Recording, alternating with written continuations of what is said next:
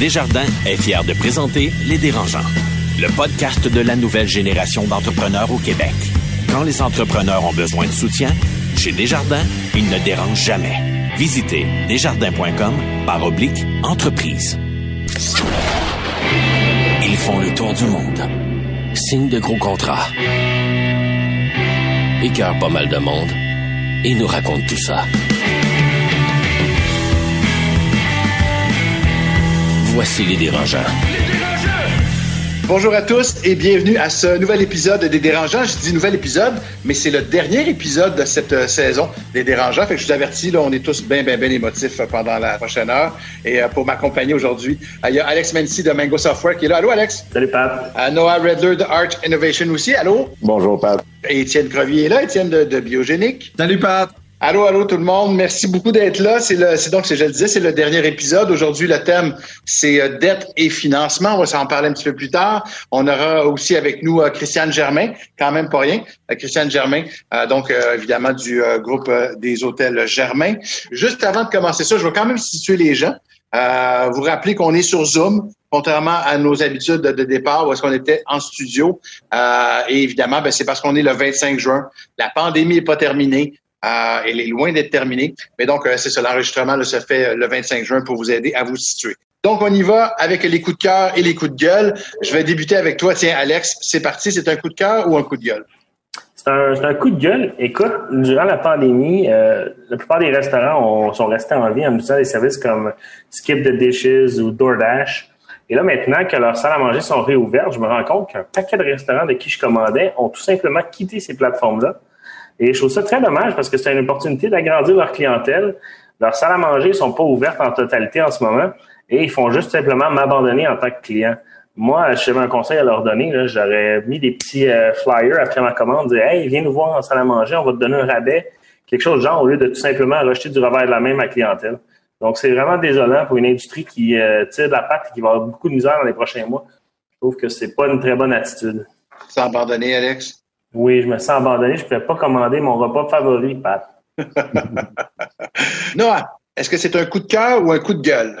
Ah, ça va être un coup de cœur aujourd'hui. Euh, en fait, euh, notre ami Étienne m'a partagé un article qui annonçait que le gouvernement ontarien a, décidé d'apporter des changements assez importants au curriculum de mathématiques où ils vont introduire euh, aux élèves ontariens de- pour apprendre à coder et établir un budget dans leur salle de classe. Ah, ça, c'est pour les écoles primaires. Et je trouve ça assez hot parce que c'est quelque chose qui euh, sont des compétences qui sont assez importantes dans la vie, euh, de plus en plus imp- important, euh, particulièrement quand les gens veulent devenir entrepreneurs.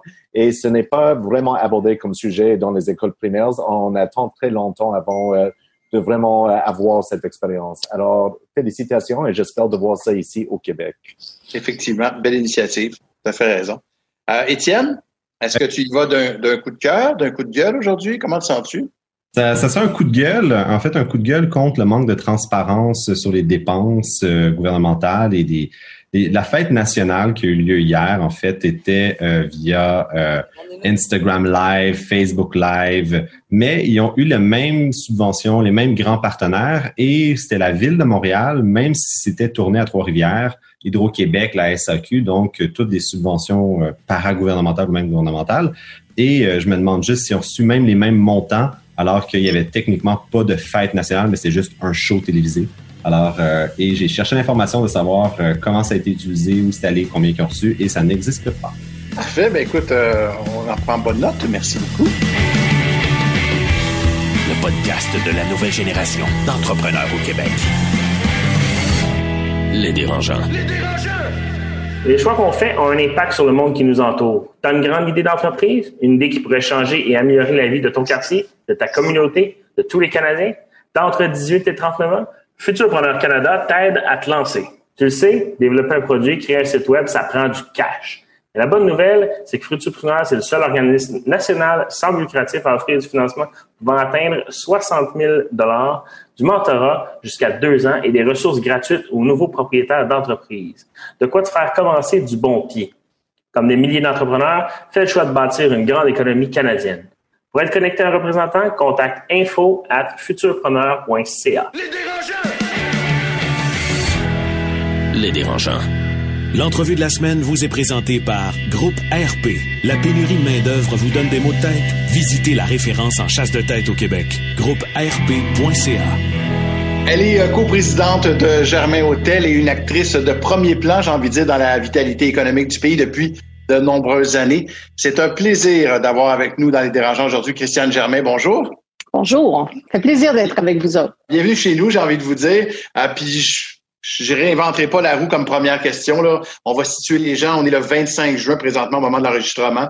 Euh, Voyez-vous un peu de lumière au bout du tunnel ou au contraire, là, euh, c'est encore totalement obscur dans ce qui vous attend euh, au niveau de, du secteur de l'hôtellerie? Ben, je vous dirais qu'il y a quelques régions du Québec et du Canada qui semblent vouloir bouger un petit peu. Euh, alors oui, il y a un petit éclairci juin, juillet, août, là, devrait être deux mois euh, pas pire. Et quand, quand vous voyez ce qui se passe du côté euh, sud de la frontière avec la pandémie qui reprend de plus belle, il reste que les Américains, je suppose que pour vous, ça reste une clientèle importante aussi. Là. La clientèle américaine est une clientèle importante, surtout pour les centres-villes. Quand je pense à, à, Montréal, quand je pense à Toronto, c'est des clientèles effectivement qui, euh, qui sont essentielles. Et là, on le voit, là, quand je dis qu'il y a certaines régions où on voit des éclaircies, c'est plus du Charlevoix, du Ville de Québec, euh, dans l'ouest, euh, Saskatoon, euh, Calgary, mais les centres-villes comme euh, Toronto, Montréal, c'est actuellement là, c'est très c'est très plat. Et effectivement, je pense que tant et aussi longtemps que la clientèle internationale, américaine internationale, ne sera pas ne sera pas en mode voyage, ben on va, c'est ça, ça va prendre du temps. Ça va prendre du temps. Alors, qu'est-ce que qu'est-ce qu'on fait quand on est Christiane Germain pour pour essayer de pallier à ça. J'ai vu à un moment donné qu'on parlait là, de, particulièrement à Montréal, vous l'avez nommé, de 10 à 15% uniquement de taux d'occupation. Comment on fait pour se réinventer, c'est le mot à la mode? Là? Écoutez, je, je serais inventé, euh, on pourra pas changer les heures de sommeil des gens, on pourra pas, on, les gens ne dormiront pas. Alors, il y a, y a des limites à se réinventer. Euh, je pense qu'on peut s'adapter à certaines situations. Euh, on, on, travaille beaucoup actuellement à changer un peu le profil, aller chercher une autre clientèle. Vous allez voir dans les semaines, dans les mois qui qui viennent, on va essayer de, de développer une, une autre clientèle parce que pour nous autres, euh, le groupe Germain, notre clientèle de base a toujours été la clientèle d'affaires. Euh, la clientèle d'affaires, à mon avis, sera un peu longue à revenir. Euh, alors là, on travaille des nouveaux produits. On a mis, on a mis en place un produit que, en fin de semaine, là, un produit tout inclus à saveur locale. Euh, et c'est des produits qui, on espère, vont nous, vont nous aider à attirer des clientèles justement plus locales qui étaient habituées à aller euh, dans le sud pour justement, euh, puis qui étaient des consommateurs de ces formules-là. Alors là, on essaie d'amener ces formules, ce type de formules tout inclus, dans certains de nos hôtels pour justement euh, euh, donner aux gens un peu ce qu'ils veulent et nous permettre de changer un peu le type de client que nous avons depuis finalement 30 ans. Tu sais. Alors, euh, c'est pas, euh, c'est c'est ça, s'adapter. Et, et, vous savez, euh, je pense que dans un, dans un contexte comme celui qu'on vit, euh, l'agilité est probablement la qualité la plus importante pour un entrepreneur. Pour c'est juste faut pas juste avoir des idées, faut avoir la capacité de les mettre en, en, en de les exécuter rapidement.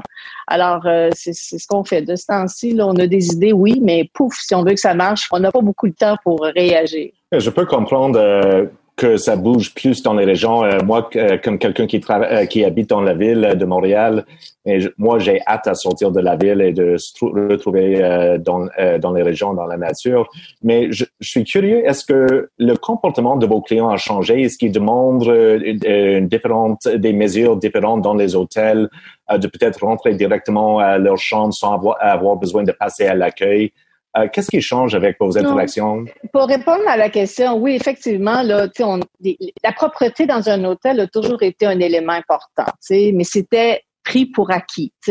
On en entendait parler quand le client arrivait dans une chambre, puis malheureusement, la préposée au confort avait oublié de vider une poubelle, mettons. OK, là, euh, là, c'était épouvantable, là, on savait pas comment nettoyer des chambres. Alors, mais ça prenait un une situation comme ça pour qu'on en entende parler.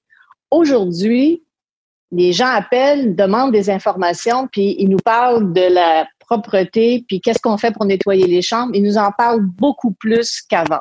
Ils veulent savoir, tu sais, à la limite, là, les produits qu'on utilise, puis quelles sont les mesures. Bon. Alors, et c'est tout à fait normal. Euh, puis, tu sais, je dirais que les gens qui vont dans les hôtels, c'est pas la catégorie des anxieux. Sais, dans cette dans cette histoire qu'on vit là, dans, il y a des gens qui sont très anxieux, qui ont peur que le le virus saute sur eux autres, puis ils sont toujours très très nerveux. Ces gens-là, ils voyagent pas. Ils vont rester chez eux, puis ils vont rester dans leur environnement immédiat, puis ils vont être très très prudents. Nous, les gens qui viennent nous voir, c'est les gens qui sont plus, qui ils font attention, mais ils, ils, ont le goût de sortir, ils ont le goût de prendre l'air. Alors, ils arrivent à l'hôtel, ils ont le goût de voir des gens, ils ont le goût d'être reçus, ils ont le goût qu'on leur dise bonjour. Tu sais, ça fait ça fait partie de l'expérience. Et puis, à venir jusqu'à maintenant, je vous dirais que les ça fait pas longtemps que ça a commencé, qu'on a commencé à avoir des gens. ça fait peut-être une dizaine de jours. Alors là, ils sont contents. Là, non, ils n'ont pas le goût de dire donnez-moi ma clé ou euh, non, ils veulent, ils veulent avoir du contact avec les gens. Et euh, on essaie de leur en donner tout en respectant la, la, distanciation physique, évidemment, puis toutes les règles qui nous sont imposées. Puis moi, je pense que ça, ça c'est ça, là, ça va. Faut faire attention, faut juste faire attention que les règles soient respectées. C'est ça notre défi parce que moi, j'en, dire, on va en avoir une deuxième vague, là, mais je voudrais pas qu'elle soit aussi importante que la première parce que on va peut-être passer à travers la première, mais je, ne sais pas si on va passer à travers la deuxième. Là. Puis comme comme société, là, je parle pas juste comme moi. Là, Étienne? Christiane, vous avez été en affaires depuis plusieurs années. Longtemps. Longtemps. Euh, j'ai beaucoup d'admiration pour ce que vous avez fait. Vous avez parti avec votre frère, dans le fond, dans, euh, la région de Québec euh, en, restauration. C'est sûrement pas la première crise que vous vivez comme entrepreneur, mais est-ce que c'est la pire? C'est la pire, de loin la pire, de loin, de loin. Tu sais, je veux dire, on a eu beaucoup de, de, ben, d'épreuves, tu sais, des, des, choses qui arrivent dans la vie normale d'un entrepreneur. tu sais, il y a des choses qui arrivent qui sont très difficiles. Puis on a vécu toutes les, les, les les, les crises économiques qu'on a connues dans les 30 dernières années, tu sais, puis mais ça c'est c'est du jamais vu là, tu sais, écoute, tu du jour au lendemain, tu perds 95 de tes revenus là. Il y a pas, y a pas beaucoup de monde qui peuvent passer à travers ça là, tu sais. Alors euh, non, c'est de loin la pire et l'incertitude qui est reliée à la reprise aussi, tu sais. Alors, euh, je te dirais que c'est non, je vois pas non, je, je vois pas. J'ai, on n'a jamais vécu quelque chose d'aussi, d'aussi, d'aussi gros en termes de, crise. Puis je sais pas si on va vivre d'autres choses comme ça. à part, si à un moment donné tu tombes malade, la santé, puis là t'es pas capable. mais non, c'est, c'est, c'est du jamais vu. Hein. Puis en même temps, je sais, en même temps, il y a d'autres, d'autres entreprises, il y a d'autres organisations qui vont super bien. Tu sais. Alors moi, je m'accroche à ça. Je me dis. Euh, nous autres, ça va mal. Ça va super mal. Un petit peu de lumière, là, mais ça va mal. Et mais ce qui, ce qui me fait plaisir, c'est qu'il y a du monde, ça va bien. Alors, ces gens-là, à un moment donné, ils vont sortir, ils vont faire quelque chose, ils vont. Je, compte pas sur eux pour relancer l'économie, mais je me dis, il y a, il y a, il y a, il y a un nœud d'entrepreneurs, d'entreprises où ça va bien. Puis je, je pense qu'ils vont, qu'ils vont, qu'ils vont nous repartir un peu, tu sais. Vous avez dit tout à l'heure, Madame Germain, que euh, c'est bien beau avoir des idées, là, mais là, il faut, il faut les exécuter, il faut les, les exécuter plus rapidement. Euh, est-ce que c'est une situation qui euh, commande un peu plus d'autorité de la part d'une gestionnaire à ce moment-là? Et si oui, une main ah, de fer, peut-être? Non, non c'est ben, ça. Ici, est-ce que vous êtes à l'aise avec ça? Très. ouais. Moi, je suis moins à l'aise avec le. On fait le tour de tout le monde, puis on va chercher le consensus dans la décision. Puis des fois, je me retrouvais dans des situations où, euh, je trouvais ça, je trouvais que ça prenait du temps. je trouvais que les, les, on n'aboutissait pas. je disais à mes équipes, non, c'est correct. Je pensais qu'on avait, on, on, mettons qu'on faisait le point sur une situation, puis ils me disaient, bon, on est, on est on n'est pas encore prêt, mais je dis, je pensais qu'on avait décidé qu'est-ce qui prend autant de temps. Alors, alors euh, et là maintenant, ben c'est revenu un peu à mon euh, à mon rythme. Hein. Euh, c'est sûr qu'on n'a pas de temps, puis je suis pas, je dirais pas autoritaire. J'ai pas besoin de l'être parce que tout le monde, nos équipes sont sont maintenant beaucoup plus petites qu'elle est, elle est plus petite qu'elle était, l'équipe de direction l'équipe des exécutions. Alors, tout le monde réalise qu'on n'a pas de temps à perdre et euh, on s'en fâche pas dans les fleurs du tapis, comme on dit. non, mais je, suis content de voir que vous partagez un petit peu le point de, de M. Legault, qu'il faut arrêter au Québec de faire des comités, de penser, de peut-être, faudrait peut-être décider un jour. Parlant de votre équipe, au mois de mars, vous aviez environ 1500 employés. Il en reste combien? Ah, écoute, et que il nous reste euh, autour de, en fait, il nous reste actuellement euh, autour de 250, 250 employés. Donc, vous allez avoir toute une job de ressources humaines à aller chercher ces gens-là euh, par la suite? Oui, oui, oui, définitivement. En fait, là, le défi qu'on a, c'est de garder, c'est évidemment ceux qu'on a conservés, ce sont les, les, employés, il y a des employés de première ligne, puis c'est comme n'importe quoi. Quand tu quand tu as à choisir, tu gardes, essaies de garder les meilleurs. Alors là, on a la crème de la crème, faut travailler pour les garder, puis après ça, rebâtir. Euh. Mais moi, je vous dirais que si j'ai du monde, si j'ai des clients, rebâtir, c'est pas un stress pour moi. Tu sais, euh, donnez-moi de la donnez-nous de la business là, puis on va rebâtir, on va rebâtir. C'est pas, euh, ça me stresse pas ça. C'est juste, faut juste passer au travers. C'est ça qui, euh, qui est pas facile. Alors, j'imagine que vous êtes en train de faire beaucoup de planification stratégique en ce moment et euh, planifier pour tous les scénarios qui peuvent arriver. Mais aussi, je suis curieux, comment est-ce que vous êtes en train de innover dans votre domaine? Est-ce que dans votre modèle d'affaires, dans l'interaction avec avec les visiteurs, vous avez mentionné que cette expérience, les gens cherchent toujours à être accueillis, de euh, rencontrer des gens. Mais moi, you know, moi peut-être je suis euh, je suis un peu trop geek, mais moi j'aimerais vraiment avoir une application Germain où je peux faire mon réservation et passer directement à ma chambre. Est-ce que vous êtes en train de réfléchir sur ce genre de euh, différents modèles ou différents aménagements dans votre industrie? Ben, c'est intéressant que vous parliez de ça. C'est à titre d'exemple, on avait euh, on avait débuté un, prototype à l'aéroport de Pearson pour des enregistrements sur euh, kiosque, euh, l'enregistrement automatisé. Et on avait justement, on avait c'était long. Tu sais, ça aboutissait pas. Là. Ça faisait partie des projets là, que je disais toujours, mais voyons, comment ça? Comment ça? Mais là, ça aboutit. Alors là, on a depuis euh, maintenant euh, cinq semaines, on a un enregistrement automatisé à l'aéroport de, de, de Pearson. Et puis, euh, vous allez pouvoir, avec votre téléphone, vous enregistrer à distance. La chose qu'on n'est pas capable de faire, c'est que vous utilisiez votre téléphone pour ouvrir la porte parce que cet hôtel-là a été construit il y a, il y a 8-9 ans, puis la technologie n'était pas existante, mais au moins, vous pouvez vous, allez pouvoir vous enregistrer avec votre téléphone et quand vous allez arriver à la réception de l'hôtel euh, Alt à Pearson, vous allez euh, donner votre code et puis votre carte va sortir. Alors vous n'aurez pas de contact du mmh. tout avec euh, avec qui que ce soit. Alors ça c'est un projet qu'on a qui est en train de se faire. Puis évidemment, euh, Pearson est notre euh, notre test et puis à partir du moment où euh, tout fonctionne, ben là ça va être facile de le déployer partout dans nos autres hôtels. Un des un autre élément aussi, c'est que on avait dans notre dans notre plan marketing pour la pour 2020, on avait une application Germain qui était qui était prévue et je vous dirais que dans tout ce qu'on a laissé tomber, la seule chose que nous avons conservé, c'est l'application Germain. Alors, on essaie justement, euh, donc on est en train de travailler pour la, la, réaliser.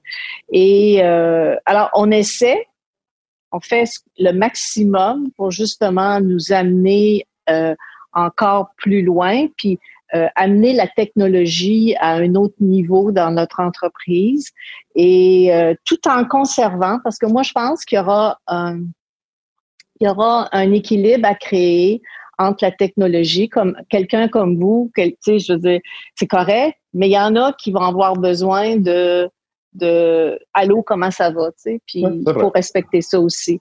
Et euh, alors ça va être de créer l'équilibre mais c'est sûr que la technologie va prendre énormément beaucoup plus de place dans, dans la prochaine année si on réussit à c'est ça si on réussit à se maintenir c'est certain. Ça prend ça prend des clients en premier avant de faire tous ces beaux projets là Ben c'est ça. Mais tu sais, on pense que, tu sais, à un moment donné, faut, faut que tu gardes ton ADN en vie aussi. Hein. Tu sais, il faut que tu, euh, euh, tu sais, même dans des périodes comme celle qu'on vit, là, tu tu peux pas non plus être juste à la merci de, de du, du corona, tu du, de la COVID. Il faut qu'à un moment donné, tu, tu sais, on est, on est des entrepreneurs, on est dans notre domaine des innovateurs, puis ça fait partie de notre ADN. Puis si tu veux, moi je pense que si tu veux passer au travers, il faut que tu gardes ton ADN en vie. Autrement, tu sais, je veux dire, aussi bien euh, faire, euh, tu sais, dire, on ferme les portes là.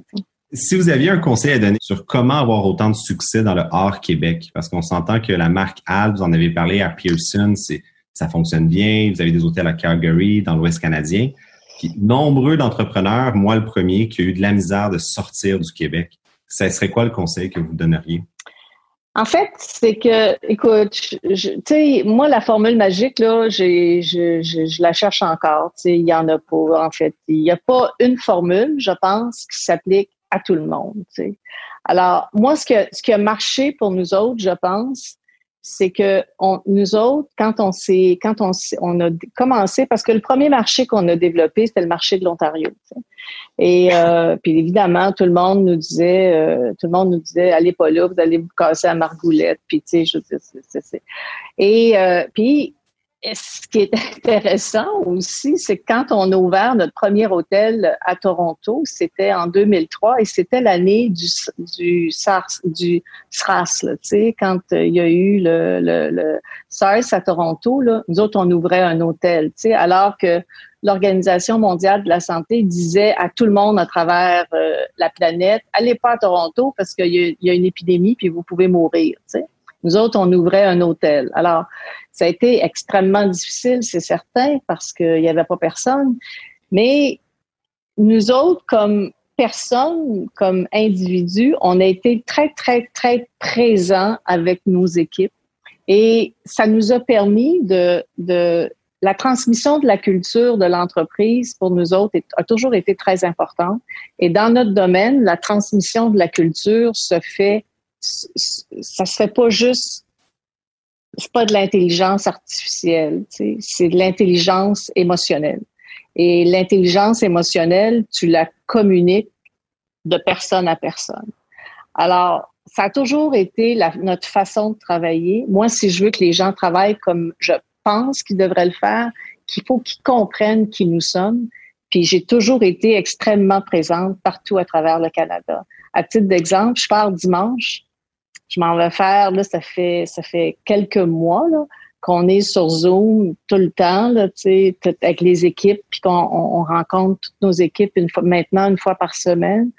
Et là, je pars, je m'en reprends mon auto, puis je traverse le Canada, je m'en vais à Calgary, puis je vais rencontrer tout le monde face to face. Tu sais.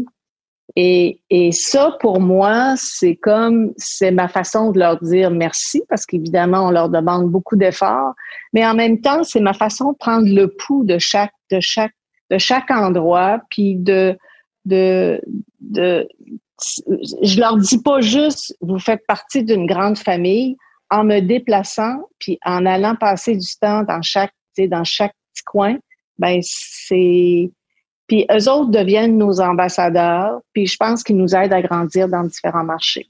En fait, c'est pour ça, moi, si cette formule-là va bien avec moi, va bien avec nous autres, va bien avec qui nous sommes, tu ferais la même chose, peut-être que ça donne rien, ça n'a pas rapport. Alors, les formules magiques, faut pas les... Euh, c'est ça, c'est pas évident. Vous venez de dire que vous allez prendre votre voiture pour aller prendre le pouls euh, de, bon, de, de, de chaque endroit où vous allez vous retrouver. Est-ce qu'en ce sens-là, chaque hôtel euh, qui se retrouve, que ce soit à Saskatoon, à Calgary, euh, dans Charlevoix, Montréal, a, a, comment dire, son, sa propre identité ou si, au contraire, le Germain, c'est une identité en soi? Ben, en fait, c'est un peu des deux, tu sais, parce qu'il y a une marque, là, puis la marque, je pense qu'il faut, faut, faut, respecter ça. Mais en même temps, chaque la, notre modèle d'affaires repose justement sur l'embauche d'intrapreneurs. Chaque directeur d'hôtel, c'est sa business aussi. Là, Alors, faut leur donner le, faut leur donner le, le la liberté, puis faut leur, faut les rendre imputables, faut les rendre. C'est eux autres, c'est leur marché. Alors, c'est à eux autres d'adapter leur, leur façon de faire avec la marque et le marché dans lequel ils sont. C'est pour ça, moi, en, en, en, allant sur place, ben, je suis capable de je suis capable de voir si justement ils, ils, ils tiennent cet équilibre-là. Et, euh, et ça, c'est des choses que tu vois beaucoup euh, quand tu es, quand es sur place parce que les chiffres te disent, te parlent. Ça, c'est sûr. Tu sais, c'est sûr, ça va bien ou ça va mal. C'est assez facile de le voir par les chiffres. Par contre, il y a des choses, en tout cas, je, suis peut-être de la vieille école, là, mais il y a des choses que tu saisis quand tu es en quand tu es en contact avec euh, avec les gens. En fait, ce que tu saisis, c'est souvent le pourquoi ça ne fonctionne pas. Et, et, et ça, ça me paraît bien important parce que tu peux régler des problèmes de cette façon-là. Je vous confirme, Madame Germain, vous n'êtes pas de la vieille école. C'est là, je, je, le fais aussi. Donc, euh, je pense que c'est une bonne pratique. Merci, c'est le fun. Um, Madame Germain, euh, vous êtes très impliquée dans la communauté d'affaires, très, très reconnue euh, dans la communauté euh, d'affaires au Québec, au Canada, à travers le monde. Que vous entendez parler de vos de différentes personnes dans les grandes industries, avec les grandes entreprises. Euh, est-ce que les gens sont optimistes ou est-ce qu'on est vraiment euh, toujours dans la crise? Moi, je pense que tu sais, il y a un peu des deux. Hein. Tu sais, ça revient à ce qu'on disait tout à l'heure. Je, je, effectivement, je fais partie d'un groupe, d'une petite cellule de, de chefs d'entreprise, et puis c'est intéressant. On est, euh, on est peut-être une vingtaine là, puis on se parle à tous les 15 jours. Et puis, euh, des fois, je sors de là, j'ai j'ai un peu le moral d'être à long parce que les autres, ça va super bien. c'est, c'est formidable. Ils en reviennent, je veux dire, ils font des, ils font des chiffres comme ils en ont jamais fait. Puis euh, bon, alors euh, c'est, c'est pas égal. Et les gens, euh, une chose qui est certaine, c'est dans mon domaine, à titre d'exemple, je, je, je, je lis beaucoup, euh, je, je parle à d'autres à d'autres euh, chefs de, d'organisations hôtelières beaucoup plus grosses que la nôtre, parce que nous autres, il faut quand même comprendre qu'on est un mini-joueur dans, dans cette industrie-là. Euh, c'est le fun, se bâti, puis on en est très fiers, là, mais 18 hôtels, là, c'est, une pinote. Hein, les gens à qui on parle, c'est des, des milliers d'hôtels partout à travers le monde. Alors, ces gens-là sont... Euh, il y en a qui sont moins optimistes que nous autres. Euh, euh, je parlais au président de, de, de Marriott et puis euh, nous autres, les quelques points positifs par rapport à ce que nous avons, c'est que nous sommes une entreprise canadienne. Je vous dirais qu'entre 75 et 80% de ma clientèle est canadienne. Alors, je je suis pas dépendante de la clientèle internationale. Ça, c'est la bonne nouvelle. La deuxième bonne nouvelle, c'est que j'ai pas des 500 chambres à remplir. On, notre moyenne est autour de 125, 130 chambres. Alors, c'est plus, je me satisfais de moins en, fait de moins parce que j'en ai moins à remplir. Et l'autre chose, c'est que le, type d'hôtel que nous sommes, les hôtels plus boutiques, qui n'ont pas une clientèle groupe, on est vraiment clientèle individuelle. Alors, tu sais, il y a des éléments qui font que on est probablement euh, je, je pense qu'on va repartir en 2024. Là, je, j'envisage un retour vers euh, peut-être un semblant de normalité, probablement l'automne 2021, là, mais normalité, pas ce que c'était le 1er mars 2020, mais quand même, là, que je fasse que je, je, un petit, je fasse un peu, petit peu de, j'équilibre mes, mes revenus puis mes dépenses, là, parce ben, qu'actuellement, j'ai un burn. là, je, je, me trouve très hot parce que j'entends plein de start-up dans la technologie, puis ils parlent toujours de burn rate. Là. Ben là, là, je suis dans le burn rate. Là, je sais que c'est. Là, c'est juste du burn en ce moment. là, là, moi, là, là, je suis burn à mort. C'est incroyable. Alors là, c'est, c'est mon côté, euh, c'est ça, je me sens hot, là, tu sais, j'ai un burn rate de temps, là. euh, vu que vous amenez le sujet des startups, euh, beaucoup de grandes entreprises comme la vôtre ont sollicité ou pas directement, mais ont demandé que le gouvernement envoie plus d'aide financière. Notamment, vous avez parlé beaucoup pour, avec le ministère du Tourisme pour aider l'industrie en général. Et dans l'entrevue que j'ai écoutée, vous disiez que vous, vous ne vouliez pas endetter supplémentaire supplémentairement votre entreprise parce qu'un hôtel a déjà beaucoup de dettes quand ça ouvre? Qu'est-ce que vous dites aux plus petites entreprises qui, eux, n'ont pas accès directement à cette aide-là du gouvernement? Bon, on a tout eu le fameux prêt de 40 000 mais ça reste un, ça reste un prêt. Là. mais pour certains entrepreneurs, pour garder tout ce qu'ils ont bâti, c'est des économies personnelles qu'on on pelte dans l'entreprise. C'est quoi votre point de vue là-dessus? Ben, je vous dirais qu'à ce niveau-là, là, on parle des petits entrepreneurs, là, des, des, des économies personnelles. Euh, même les grands entrepreneurs vont probablement en arriver là aussi. Il ne faut pas se compter l'histoire. Là. C'est pas, euh, il n'y a pas juste les petits entrepreneurs qui vont avoir à faire ce genre de, à vivre ce genre de situation-là. Euh, puis je suis pas une experte en finance là, puis euh, je suis pas une experte en créativité financière non plus. Mais euh, les, prêts de 40 000 pour les petits entrepreneurs et même les prêts de, de 400 000 que le gouvernement québécois a, a mis sur pied là, moi je pense que c'est des mesures, c'est des mesures pour nous autres qui sont un peu plus un peu plus difficiles à, à utiliser, mais les, les plus petits entrepreneurs, je pense que c'est quand même, les taux d'intérêt sont quand même assez bas. Il faut comprendre que le gouvernement a pas voulu, euh, a pas voulu euh, nous, nous, investir euh, sans, sans retour dans notre industrie. Puis je pense que le prêt à 400 000 avec une, une, radiation de 100 000 au bout d'un certain nombre d'années, selon certaines conditions, est une solution qui peut aider justement les, les plus petits entrepreneurs. C'est pas euh, euh, c'est pas inutile, ok? C'est pas inutile, ça peut servir.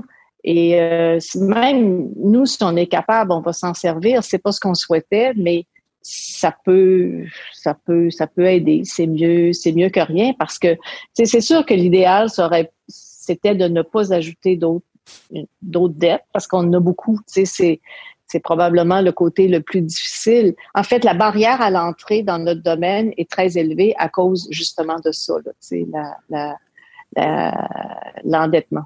Donc, la question dérangeante, est-ce que Mme Germain va devoir faire un chèque à son entreprise prochainement? Tout est possible. Tout est possible. Euh, tout est possible. Il y a pas. Euh, c'est c'est la vie d'entrepreneur. Hein, c'est il y, a un petit. Des fois, il y a un petit côté. Euh, il y a un petit côté. Euh, ça a l'air le fun. Puis c'est le fun. Ceci étant dit, oh j'ai plus de plaisir à le faire que.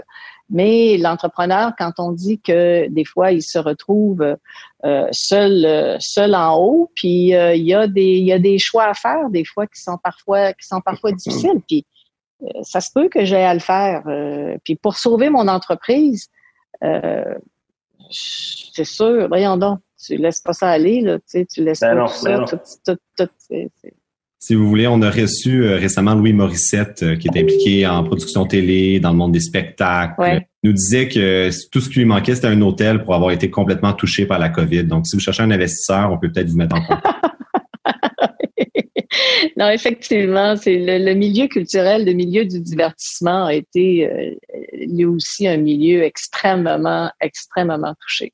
Mais euh, écoute, souvent on dit on a les épreuves qu'on est capable de prendre dans la vie, tu sais, alors euh, on va essayer de, on va essayer de passer à travers.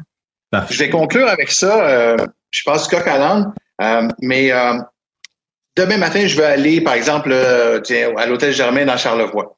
Euh, je vais je vais taper Hôtel Germain Charlevoix. La première chose qui va me venir, ça va être soit Expedia, soit Booking, soit Hotel.com. Est-ce que c'est bon pour vous ça ou si au contraire on devrait se forcer derrière puis appeler euh, à l'hôtel ou aller carrément sur votre site? Non, c'est sûr que actuellement, surtout parce que Expedia, c'est c'est des euh, bon, c'est des joueurs un peu un peu incontournables par les ça touche depuis depuis qu'ils existent, c'est devenu incontournable, je vous dirais. Euh, ça nous donne une ça nous a donné une visibilité à travers le, le monde. Euh, mais j'ai toujours été très très clair là-dessus, tu sais ça nous coûte cher et surtout actuellement, je vois pas les avantages de réserver à travers Expedia pour à travers Expedia ou Booking.com. Au contraire, euh, et je vous remercie de me donner l'opportunité de le dire parce que vous allez réserver sur notre site euh, premièrement, c'est beaucoup plus facile, à titre d'exemple, s'il arrivait quelque chose, vous réservez pour euh, la deuxième semaine de septembre des politiques d'annulation si on a à annuler parce que il y a une petite il y a une petite deuxième vague dans la région de Charlevoix, puis les gens de Montréal ne peuvent pas venir à Charlevoix, ben, les politiques d'annulation sont extrêmement claires chez nous et euh, vous avez pas de vous avez pas de problème. sais. Alors surtout dans les circonstances actuelles, je pense que la relation directe avec l'hôtelier est extrêmement avantageuse pour pour le consommateur. Alors euh, euh, c'est ça. Merci de me donner l'opportunité, mais oui, s'il vous plaît, réservez chez nous directement sur notre site Internet. Christiane Germain, je vous souhaite bon courage. Je sais que tout le monde doit vous dire la même chose, mais... Euh... Apprécié. Merci, on en a besoin. On en a, mais on peut toujours en prendre plus. Vous êtes bien gentil. Merci beaucoup d'être passé par, euh, par les dérangeants. Merci. Merci, Merci à vous. Ça a été très fun. Merci.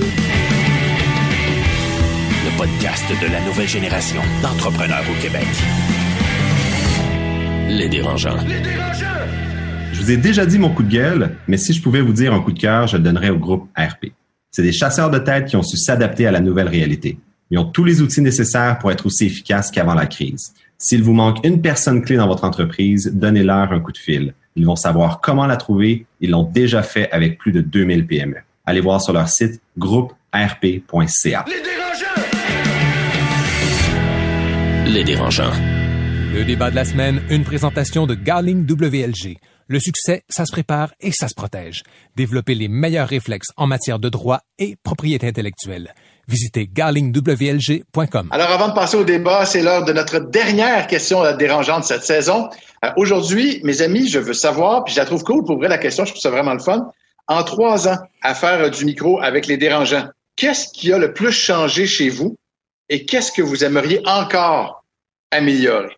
Ben, moi, j'ai développé une passion pour la communication, faire des conférences, euh, arriver avec euh, une idée, bien la, la, la, monter, la ficeler, parce que j'ai, en tant que TDAH, euh, tout se mêle dans ma tête. Des fois, c'est ça rebondit, puis je, suis incohérent. je trouve que en trois ans, j'ai vraiment travaillé à être un peu plus direct, un peu plus clair, moins de mots pour plus passer un message. OK. Alex, je te vois sourire. Je pense que si on fait abstraction là, de du côté affaires des dérangeants, je pense que l'apprentissage d'avoir une entrevue, de poser des questions, de faire de la radio, ça l'a euh, grandement amélioré. Par contre, je pense qu'on pourrait encore faire mieux euh, à ce niveau-là. Mais euh, depuis la saison 2, qu'on est avec, avec toi, je pense qu'on a atteint un, un, niveau de professionnalisme un petit peu plus élevé qu'on avait avant. Et quand je me compare avec d'autres podcasts, je trouve le nôtre est beaucoup plus structuré, donc voilà, je pense que ça a eu, euh, de joindre la famille, c'est quoi? Ça a eu du, euh, que du positif. Je veux juste te rappeler que l'objectif, c'était pas de me lancer des fleurs, mais je les prends quand même. Je te remercie énormément. Ah, je peux t'envoyer chier si tu veux, hein, écoute. Noah, euh, qu'est-ce qui a le plus changé chez toi, puis qu'est-ce que tu aimerais améliorer quand même encore? Mais tout simplement, je trouve que j'ai beaucoup plus de street cred dans les régions du Québec et j'aimerais que ça continue. Ah, nice! Moi, je trouve que beaucoup de street cred, Noah. Ah, c'est gentil, Étienne. OK. C'est bon? Tout le monde est prêt pour euh, le débat maintenant? Yes. Ouais. Alors, le thème d'aujourd'hui, euh, dette et financement. Euh, je vous pose la question d'entrée de jeu. Est-ce que c'est correct, mettons que tu es entrepreneur, c'est-tu correct à un moment donné ou l'autre, ou, régulièrement, d'être endetté dans la vie comme entrepreneur? Ben moi, je vais me lancer d'entrée de jeu, Pat, parce que je trouve que c'est un sujet qui est trop tabou, mais tu peux pas être entrepreneur si tu n'as pas de dette et si tu n'es pas prêt à prendre la dette c'est une épée de Damoclès, mais c'est un effet levier. Tu sais, tu pourrais jamais t'acheter une maison si tu prends pas une hypothèque dans la vie, en moins d'économiser pendant 30 ans. Mais c'est un peu la même chose. Une entreprise, c'est une maison, puis ça te prend de la dette, puis il faut que tu accélères, puis sinon, c'est juste une agonie très lente. Là. Fait que la dette, c'est tough. Tu te couches le soir, tu es stressé, mais si tu n'es pas prêt à vivre avec ce stress-là, lance-toi pas en affaire. OK, OK, OK. Et pourtant, toi, Noah, je pense, Noah, je pense que tu es allergique, au contraire, aux dettes, non? Oui, moi, euh, je suis pas un big fan du dette. Euh, c'est à cause d'une expérience avec euh, mon ma première entreprise quand j'avais 21 ans. Et vraiment, j'ai pris une prête de à peu près 50 000 dollars. j'avais jeune et c'était mon première entreprise. Je savais pas trop quoi faire. Et rapidement, bien comme vous pouvez imaginer, ça n'a pas très bien marché. Et j'étais pris avec ces dettes. Ça m'a suivi pendant le moitié de mes années vingtaine. Et c'était vraiment un stress en continu parce que je n'avais plus d'entreprise, mais la dette était toujours là comme une, était là pour me rappeler que j'étais pas capable de le faire. là, avec mon entreprise euh, actuelle, j'ai vraiment bootstrappé ça de, de la début. J'ai mis 10 000 dollars de ma propre argent euh, pour investir dans et pour vraiment commencer l'entreprise. Mais à part ça, c'est vraiment juste à travers mes ventes. Et juste pour clarifier, je n'ai aucun problème avec la dette. Mais c'est mais faut vraiment penser c'est quand le bon moment d'aller chercher une prête ou de vraiment s'endetter parce qu'il faut vraiment avoir un regard sur l'avenir. Là, comme beaucoup d'entrepreneurs, j'ai pris euh, la prête de 40 000 dollars euh, euh, proposée par le gouvernement du Canada et ça me fait du bien, mais c'est parce que je sais que je je sais que j'ai quand même un chemin devant moi et je sais comment je vais repayer cette dette. Ils sont des taux d'intérêt assez favorables, pas d'intérêt de tout avant 2022 en tout cas. Mais alors, je pense qu'il y a des autres options et d'aller directement vers ça, au moins que vous avez une infrastructure ou des aménagements euh, importants à faire. Je dirais c'est quelque chose, euh, c'est quelque chose qu'il faut éviter parce que n'oubliez pas que c'est quelque chose qui rentre dans votre cash flow dès jour 1. Vous avez une dépense à repayer cette dette tout de suite et ça va toujours être là. Alors, est-ce que c'est vraiment euh, la meilleure façon de, de, financer votre entreprise? Je sais pas.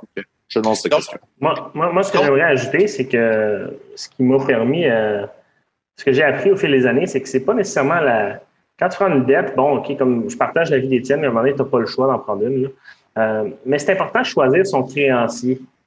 Euh, parce qu'un créancier, euh, si, exemple, ça va pas bien, quoi ça, c'est avec lui que tu vas dealer. Puis je me suis rendu compte qu'il y a certains créanciers dans, que je voudrais pas avoir. Euh, tu sais, le prêt de 40 000 avec le gouvernement, ben j'aime bien avoir le gouvernement comme créancier que euh, une compagnie de financement obscure qui te finance ça à du 15-16 puis que, qui, sont, qui sont voraces. Là. Donc ça, je pense choisir le créancier, c'est super important. OK, mais justement, moi, je, tu vois, moi, je suis un néophyte là-dedans. Qui peut t'aider à financer euh, une dette? Qui, qui, comment ça fonctionne? C'est-tu un Shylock? C'est-tu comme n'importe qui? Ou si c'est euh, c'est plus officiel, mettons? Alors, c'est toujours plus officiel. La seule chose, c'est que tu as des BDC, des PME Montréal, tu as des. T'as, as, énormément beaucoup de créanciers. On a, as Futurpreneur, qui est un de nos commanditaires. Euh, mais il faut faire attention à ce que tu donnes en garantie aussi.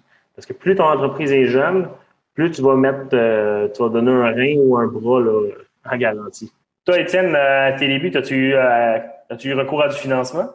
Ben clairement, en fait, le premier chèque que j'ai reçu, c'était 50 000 puis c'était la caisse de l'ouest de l'île de Desjardins qui a daigné de nous rencontrer, mais euh, ça a été vraiment euh, game changer. Euh, a été un, life saving. Puis après ça, c'était Futurpreneur qui était, dans le fond, un prêt sans remboursement de capital puis sans intérêt la première année. Fait que ça, c'était génial. non, tu payais les intérêts, mais c'est sans remboursement de capital. Fait que ça, ça a été le kick. Je pense que juste là, en financement non dilutif, on est allé chercher à peu près 250 000 donc, c'est vraiment important de bien choisir et de bien négocier aussi sa dette.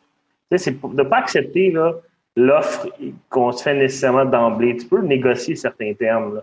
C'est ça qu'on a commencé à faire. Nous, au niveau des garanties, euh, par défaut, la banque, elle nous demandait de donner notre vie en garantie. on a dit non, regardez, ça fait six ans qu'on existe, on a tout le temps été positif, on a tout le temps bien repayé nos choses. On ne cautionne pas. On ne donne pas de garantie. Donc, euh, puis ça a fonctionné. Donc, ça, je pense que c'est important de bien négocier à ce niveau-là. Je te vois, je te vois, Étienne, le regard un peu exaspéré. Euh, non, mais vas-y, tu n'as pas de l'air trop d'accord.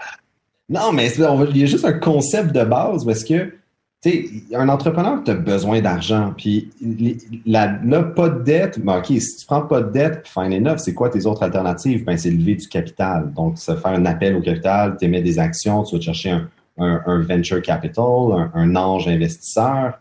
Euh, Alex, tu es passé par là, tu as fait rentrer un partner dans le business on va juste se le dire, ça, c'est le financement qui coûte le plus cher à terme. Un entrepreneur qui se dilue, qui vend des actions de sa compagnie, il laisse beaucoup plus d'argent sur la table que d'aller chercher une dette à 6% mais c'est quoi le problème avec ça, Étienne? I mean, vraiment, particulièrement si vous êtes euh, euh, dans votre première entreprise, si euh, vous êtes vraiment avec un produit qui est un peu plus risqué, comme avec la technologie, comme avec un restaurant, pourquoi pas aller trouver un investisseur, quelqu'un qui va, oui, partager la richesse, les profits.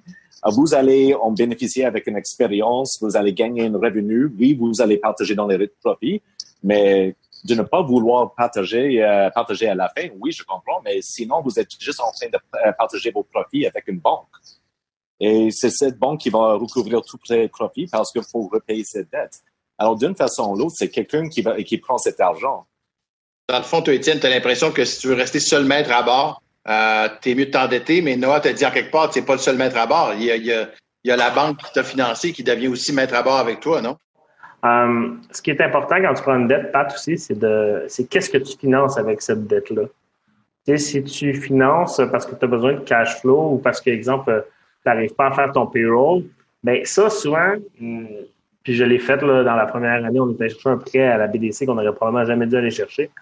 Mais c'est que souvent, ça cache un autre problème que tu dois adresser. Tu si tu es prêt de, faire ton payroll, ben, aller chercher une dette, c'est pas la solution. C'est peut-être parce que, justement, tu n'as pas assez de ventes pour le nombre d'employés que tu as. Peut-être qu'il y a trop de dépenses. C'est ça qu'il faut analyser bien comme il faut avant d'aller chercher une dette. C'est quoi le pire qui peut arriver avec trop de dettes? On va se le dire, c'est faire faillite. Faire faillite personnelle. Puis. Euh, tu dévalues ton entreprise aussi? Tu dévalues ton entreprise. Puis, mettons que ton entreprise, ça ne marche pas, puis tu as pris plein de dettes au lieu de plein de financement en capital. Ben, c'est que tu vas faire, ton entreprise va faire faillite et toi aussi en perso, tu vas faire faillite. Puis, je trouve qu'il y a vraiment un dogme autour de la faillite où est-ce qu'on on en a peur comme la peste, mais je connais des entrepreneurs qui ont fait faillite. C'est pas si pire que ça. Là. Moi, je, veux juste aborder peut-être cette nuance-là. Bill Gates, un épisode des dérangeants ne serait pas un épisode si je ne citerais pas un entrepreneur.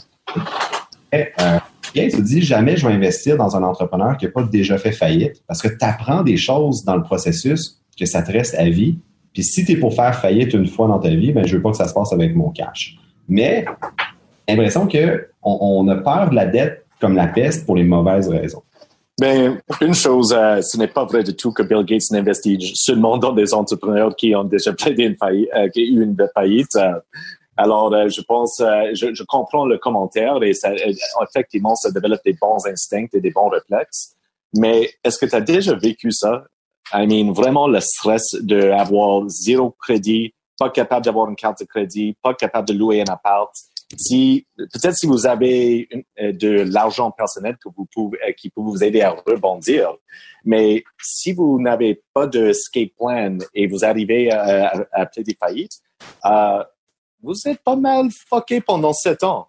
Et ce n'est pas facile d'en sortir. L'avez-vous vécu, ça, Alex ou Étienne, ce moment-là de dire, OK, tabarouette, je m'en dessus, je m'en dessus pas, OK, oui, puis ça se passe comment le soir quand tu te réfléchis avant d'aller te coucher? Étiez-vous bien stressé ou pas? Mais, mais quand tu startes ta business, puis que là, tu vas te chercher un prêt personnel, puis que tu dis que tu es à ton compte, c'est comme si tu avais fait faillite au début de toute façon. Il n'y a personne qui veut te prêter rien ou quoi que ce soit. Tu vu comme la peste. Tu si tu veux t'acheter une maison, puis tu viens de ta business, puis ça fait un an ou deux, euh, bonne chance. Tu as besoin d'avoir des méchants revenus. Là. Je sais pas ce que tu en penses, Étienne, là, mais... Moi, c'est quand même très drôle parce que pendant la, la, la, COVID, j'ai pris le temps de faire un peu de ménage dans mes finances personnelles puis de, de backtracker des comptes. Puis je suis revenu, j'ai tout rentré mes, mes transactions dans un logiciel qui s'appelle Weldica pour euh, voir un peu ce qui s'était passé. Puis je m'étais pas rendu compte à quel point j'étais dans marde avant de, de vendre biogénique. Euh, puis j'étais vraiment dans le négatif. Je le regardais juste pas pour euh, être un imbécile heureux. Donc, euh, c'était juste, j'y allais puis j'étais endetté de partout. Puis euh, c'était des refinancements sur refinancement. Puis mes cartes de crédit n'étaient pas payées. Mais je pense qu'il y avait un peu d'insouciance là-dedans. Puis là, ce qui me fait peur, c'est est-ce que je vais être capable de prendre cette insouciance-là? Est-ce que je vais avoir aussi faim pour une prochaine entreprise puis être autant all-in? C'est, je sais pas. Mais c'est sûr et certain que d'avoir un plan B, c'est jamais une bonne idée. C'est, c'est comme, faut que ton plan A, c'est le seul qui existe. Puis euh, faut que tu, faut que tu fonces parce que tu vas toujours vivre avec le et, et si j'avais été all-in et si j'avais fait ça complètement. C'est ça qui me fait. What if? What if? Et, et je suppose que euh, je suppose qu'une dette, un endettement, euh, faut le voir comme un soulagement temporaire en quelque part. C'est-à-dire qu'il faut aussi savoir comment est-ce qu'on va faire pour. Non, Étienne, t'es pas d'accord avec ça? Vas-y donc. Est-ce qu'une hypothèque sur ta maison, Pat, est un soulagement temporaire? Tu ton cash flow, euh, à chaque mois, tu as ta paye qui rentre, puis tu sais qu'il y en a 2000 ou 1500 pour aller payer l'hypothèque. Ça fait partie de tes dépenses quotidiennes. Puis tu te dis, ben, dans 30 ans, 35 ans, ça sera payé, puis c'est tant mieux. Mais tu sais, tant que ta business grossit, puis que tu prends une dette, mettons, on va dire 500 000 ça coûte 10 000 par mois, mais que tu as l'argent pour la payer, c'est pas un soulagement temporaire, ça fait juste partie d'un effet levier qui dit, ben, j'ai les liquidités pour payer les paiements mensuels, Si j'ai plus de liquidité, ben, je peux peut-être aller chercher plus de paiements mensuels en gardant un buffer, éventuellement, pour être trop dangereux. Mais c'est d'accélérer. Parce que si toi, tu n'accélères pas comme entrepreneur, tu as un compétiteur qui risque de le faire à ta place.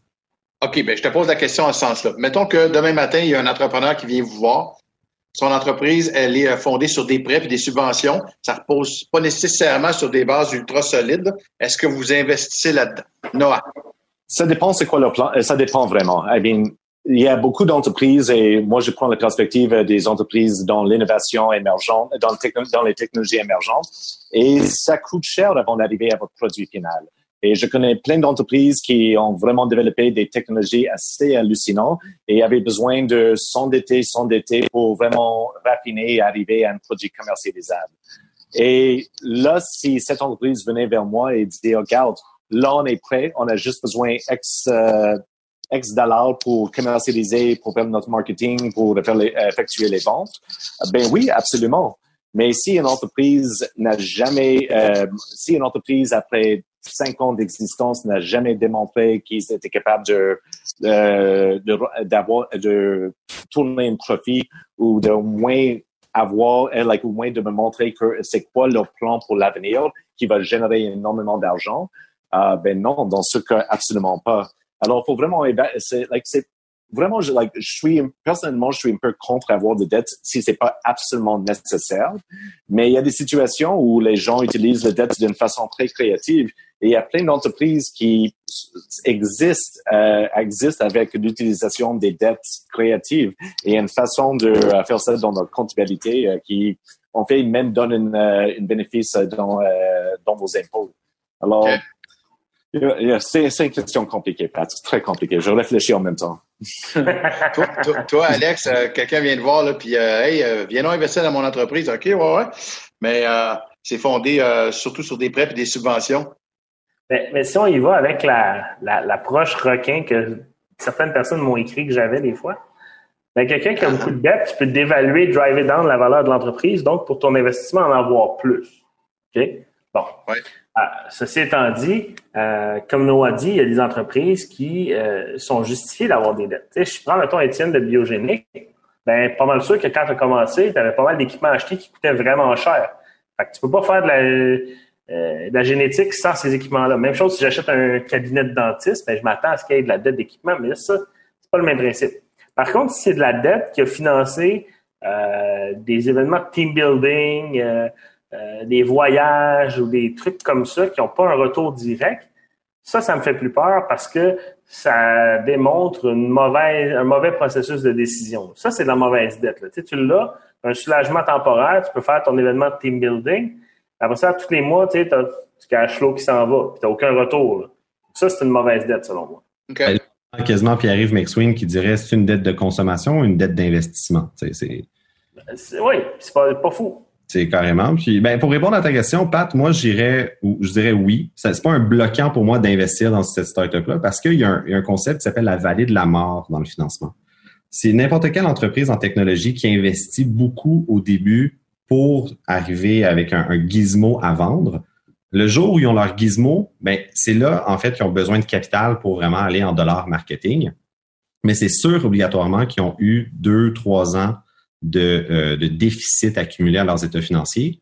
Puis euh, au Québec, au Canada, on est connu qu'on a la vallée de la mort, où est-ce que après ce trois ans-là de développement, tu as plein de déficits sur tes états financiers, tu plus finançable, il n'y a plus d'argent disponible.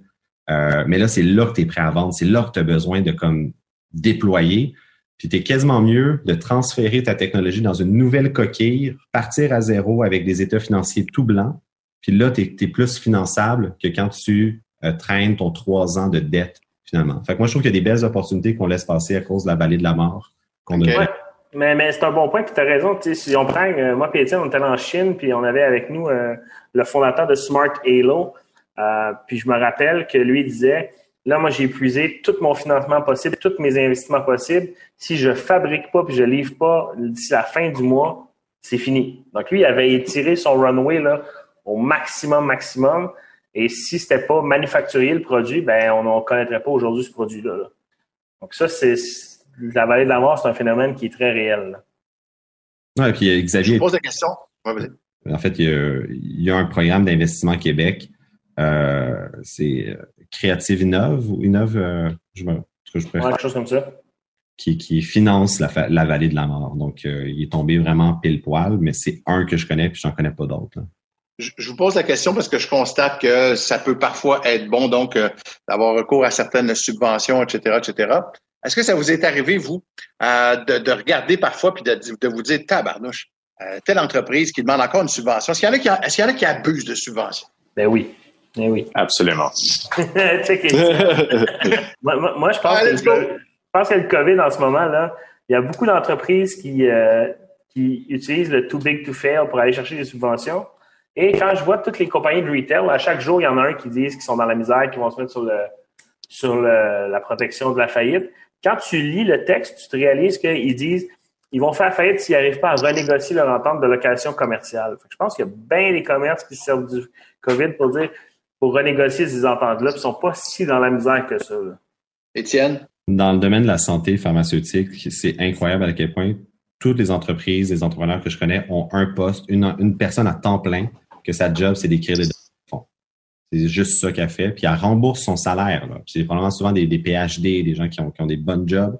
Mais c'est ça qu'elle fait tous les jours. Elle screen tous les programmes de subvention, de financement pour aller justement faire euh, des effets leviers là-dessus. Puis, est-ce que c'est une bonne stratégie? Est-ce que ça n'est pas une bonne? C'est là, ça existe, mais il y a un côté éthique à se poser de d'avoir quelqu'un à temps plein que son, son bonus à la personne, c'est le nombre de subventions qu'il est capable d'aller chercher. Euh, on dirait que c'est comme pas ça l'entrepreneuriat pour moi, euh, de manière euh, philosophique. Là. Non, à toi? Mais moi, j'ai vu plein de MNDP qui existent que par des subventions.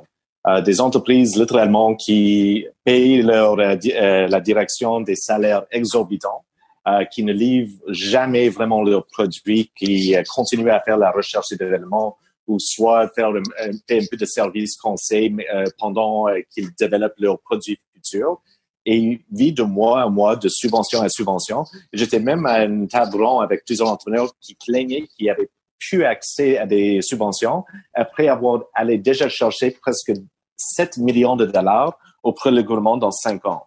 Et il n'a jamais tourné un profit. Il n'a a jamais vraiment vendu des services, mais lui gagnait un salaire de 150 dollars par, euh, an. Il, euh, il, euh, il, promenait dans son Mercedes, mais par contre, il a besoin d'une autre subvention. Alors, ça existe pour les grands, mais il y a aussi des gens que, euh, un peu comme Étienne avait mentionné, qui sait comment jouer le jeu des subventions et qui peut et si tu connais euh, si tu connais, euh, comment euh, si tu sais comment le système fonctionne et tous les buzzwords à utiliser comment remplir tous les formulaires tu peux vivre par des subventions pendant plusieurs années ici au Québec euh, mais il y a une question d'éthique et ce n'est vraiment pas quelque chose que c'est vraiment pas quelque chose où j'approuve.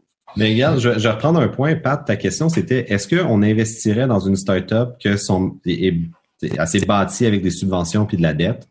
Il, y a deux éléments dans ta question. Il y a subvention et il y a dette. une business qui s'est bâtie sur les subventions, non, j'investirais pas. Une business qui s'est bâtie sur de la dette, puis que l'entrepreneur l'a contre-signé en perso, sa maison est en garantie, puis que lui est en garantie, puis son chien est en garantie, euh, ça veut dire qu'il croit en s'il vous plaît. Là.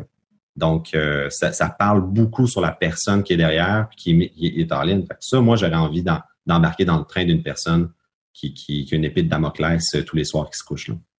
OK, donc ce que je là, je vais, je vais vulgariser ça de manière peut-être grotesque, là, mais de ce que tu me dis, dans le fond, c'est que quelqu'un qui s'endette, toi, tu le vois comme un gars qui a le couteau entre les dents puis qui croit son entreprise, et quelqu'un qui va plutôt aller vers les subventions, tu le vois plus comme un quêteux. Ben, ouais, il y, a un côté de, as le goût du sang quand tu as de la dette parce que ça, ça veut dire que tu, demandes une subvention si justement tu es rendu là, mais si toi, tu n'as pas mis une scène ou un dollar de dette de garantie dans ton entreprise, mais que tu vas demander 7 millions, comme nous a dit, j'ai un peu de misère avec ça, comme entrepreneur.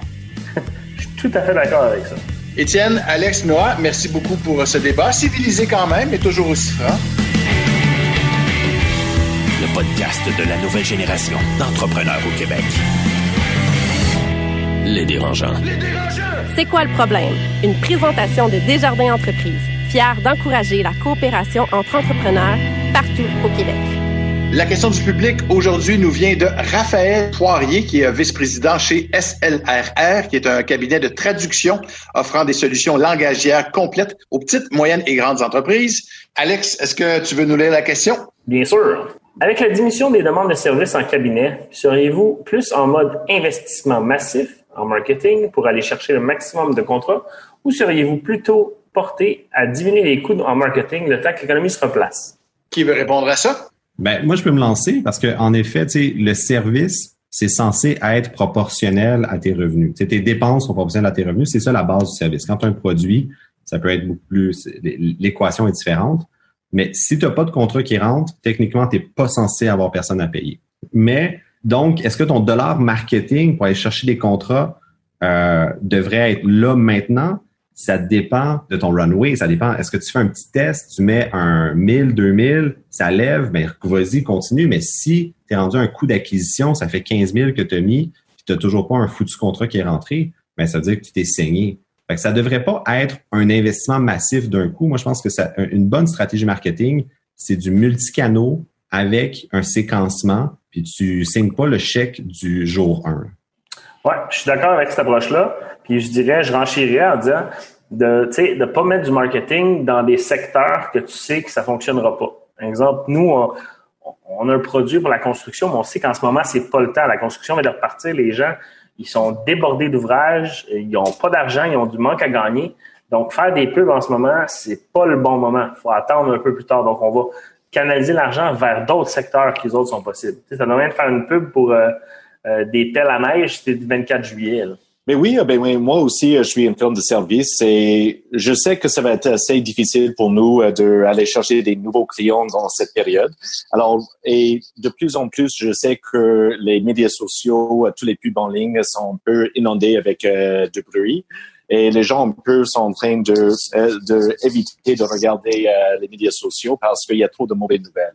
Alors moi, qu'est-ce que j'ai fait, j'ai commencé à faire du cold calling. Euh, j'ai appelé tous mes anciens clients, mes leads, euh, tous les gens dans mon réseau pour parler que j'étais prêt à aller euh, démarrer des nouveaux mandats et de juste s'assurer que j'étais sur le radar parce que je ne croyais pas que je pouvais vraiment investir pour aller chercher du business dans cette période. je vais avoir besoin d'attendre à cet automne ou peut-être même hiver 2021. Merci beaucoup, messieurs, pour vos réponses. J'espère, Raphaël, que ça répond donc à ta question initiale. C'est quoi le problème? Une présentation de Desjardins Entreprises. T'aimerais demander conseil aux dérangeants? Envoie ta question sur lesdérangeants.com barre oblique 911. Les dérangeants! Les dérangeants. Bon, ben, l'air de rien, euh, la gang, c'est déjà terminé pour cette troisième saison-là. C'est un rap! Oh! Hein? Attention, pour l'occasion, je vais repartir ma vidéo. Je veux vous voir, je veux que vous me voyez. Hey, bon! Hey, gars! Euh, je vais euh, puis vous direz votre, petit mot de la fin aussi, mais je voulais, parce qu'évidemment, ils sont pas là, je voulais remercier euh, Carlo, Marie-Claude, Marie-Philippe, David également, qui sont pas de l'épisode d'aujourd'hui. Euh, je sais pas pour vous, je, trouve que ça a été une troisième saison fascinante, mais quand même, on va se dire, complexe à plusieurs égards avec tout ce qui est arrivé. avec la COVID et tout. Mais écoute, Pat, je pense que pour cette troisième saison-là, ça vaut la peine de remercier aussi tous nos partenaires. En fait, je pense à Desjardins Entreprises, Linda Quash, Caroline Thieblot, Karen Lafleur qui nous ont appuyés euh, depuis le début du projet. Euh, chez Garlings WLG, Delphine Robert avec nous depuis le début, euh, maintenant trois saisons. On a cette année le groupe ARP, Alexandre Parizeau, Jean-Philippe Caron, David Dion et Anne-Cécile Cotin qui se sont joints à l'aventure. Chez Futurpreneur Canada, merci grandement à Marise Gingras et Aurore Eve. On remercie également nos partenaires de production chez Underground, Steve Labbé et Charlotte Lamoureux.